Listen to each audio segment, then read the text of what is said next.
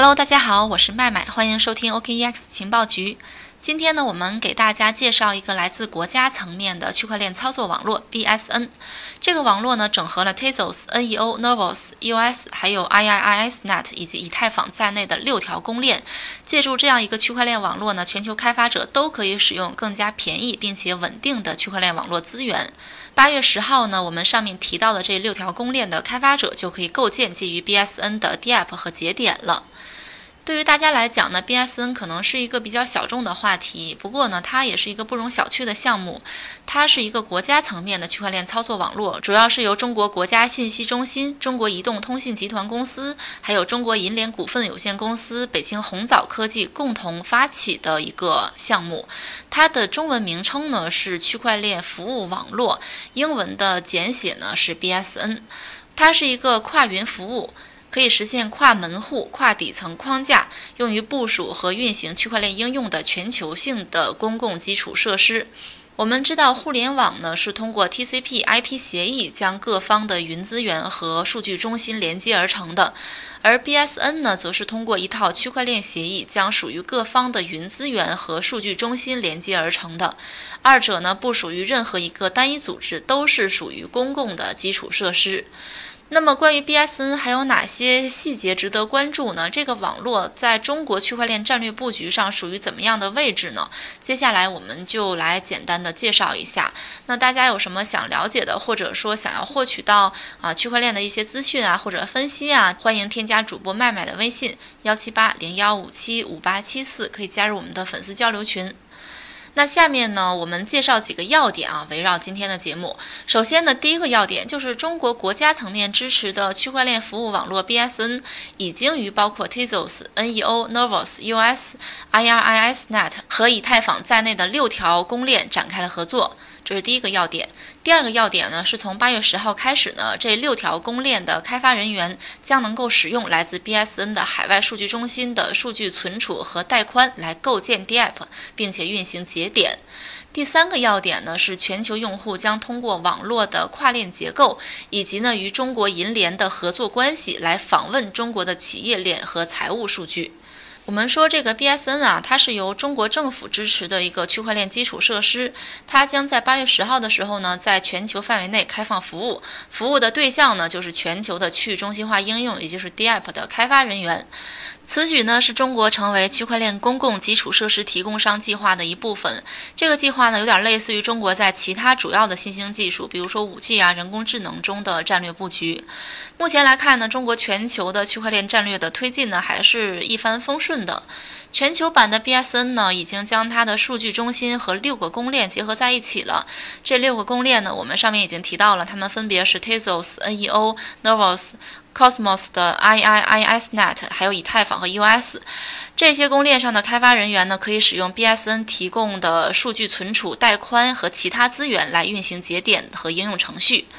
BSN 呢可以提供廉价的服务和其他中国企业区块链的互操作性，以及呢从中国银联获取财务数据的优势。这些优势呢将使得公链受益，因为呢国外的区块链公司很难获取和处理这些数据。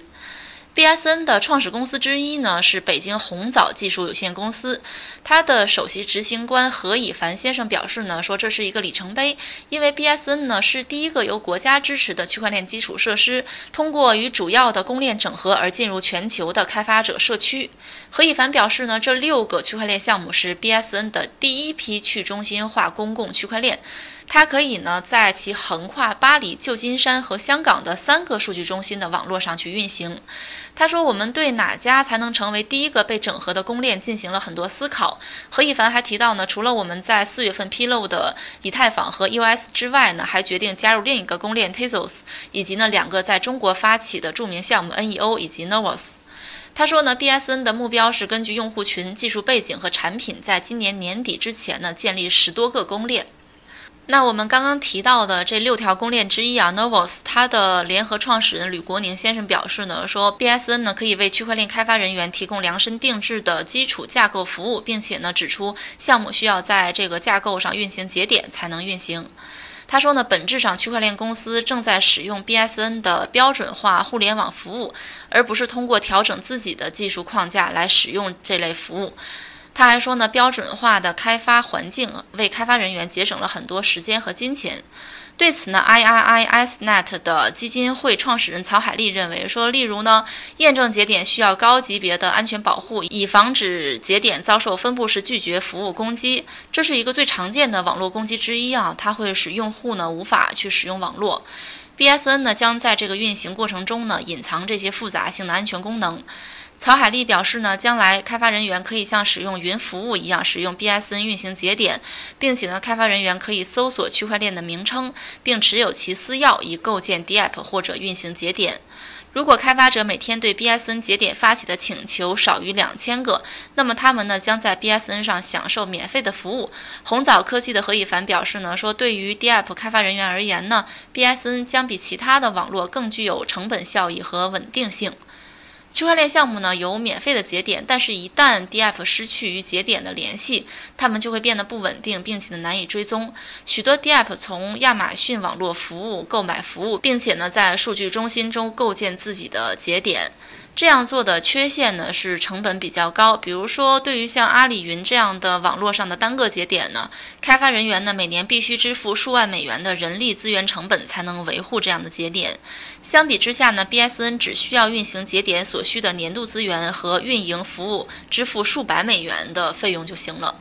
虽然目前 BSN 只包含了六个公链，但是用户呢在与 BSN 的节点连接之后呢，将有十几个选项可以选择。六个公链呢都将配给主网和测试网节点，开发人员呢可以通过节点首先在测试网上运行其应用程序，并且发现潜在的问题，来确保其真实运行时呢它是流畅的，并且没有阻碍的。虽然所有的链都可以通过它的本机应用程序编程接口，也就是 API 连接到节点，但是呢，以太坊和 US 开发人员可以选择由第三方区块链中间件公司 Diffuse 去提供 API 的服务。对于以太坊和 US 呢，将有 Mainnet 节点、Testnet 节点和 Diffuse 节点，并将他们自己的特殊 API 结构呢附加到节点上。Diffuse 它是成立于2018年呢，是一家位于加拿大蒙特利尔的公司。最初呢是基于 EOS 的应用程序去提供 API 服务，后来呢扩展到了以太坊的项目。Diffuse 的联合创始人兼首席技术官亚历山大·波吉特说：“BSN 看中了我们的可扩展性。Diffuse 已经能够每秒处理五千至一万个突发交易的公链上构建，并且通过了压力测试，也做好了未来呢应对行业接下来的十倍甚至一百倍的体量。”那我们回到 BSN 这个话题，开发人员呢可以在 BSN 全局版本的六条公链上去构建 DApp，但是国内的政策呢是倾向于限制发行了代币的公链的。NEO 创始人达鸿飞说呢，说中国政府和监管机构对于分布式的公链非常谨慎，并且尽量不参与任何与公链有关的事情。但是呢，BSN 具有明确的商业目的，并且呢具有政府背景的实体企业的支持，包含公链系统，因此呢这是非常有趣的。达鸿飞表示呢，就像 TikTok 后面的 Beat Dance 一样，这个应用的国际版本呢不一定是符合中国法规的，而适用于所在国家或地区的当地法规。BSN 呢体现了中国公司。走向全球的一种常见的务实方法，BSN 呢可以作为非中国区块链公司进入中国区块链社区的一个通道。达鸿飞还表示呢，中国境外的开发人员可以使用许多中国企业的区块链来构建它的 DApp。Tezos 的基金会理事会主席。胡伯特斯汤恩豪斯表示呢，说我们很高兴 Tezos 加入到公共区块链队列中，这将为公司和软件开发人员在中国乃至全球构建基于区块链的应用程序提供基础层。参加 BSN 呢，是 Tezos 项目在广泛采用机构的道路上迈出的重要一步。好的，我们今天的节目就到这里了。我们今天呢为大家介绍的 BSN 可能对于大家来说呢比较小众，也比较难以理解。但是呢，我们还是希望大家能够了解这个行业的动态啊，关于 BSN 的一个发展。那大家有什么其他的疑惑，并且呢，如果大家有什么想要了解的其他的一些呃行业的事情呢，欢迎添加主播的微信幺七八零幺五七五八七四。我们明天同一时间再见吧。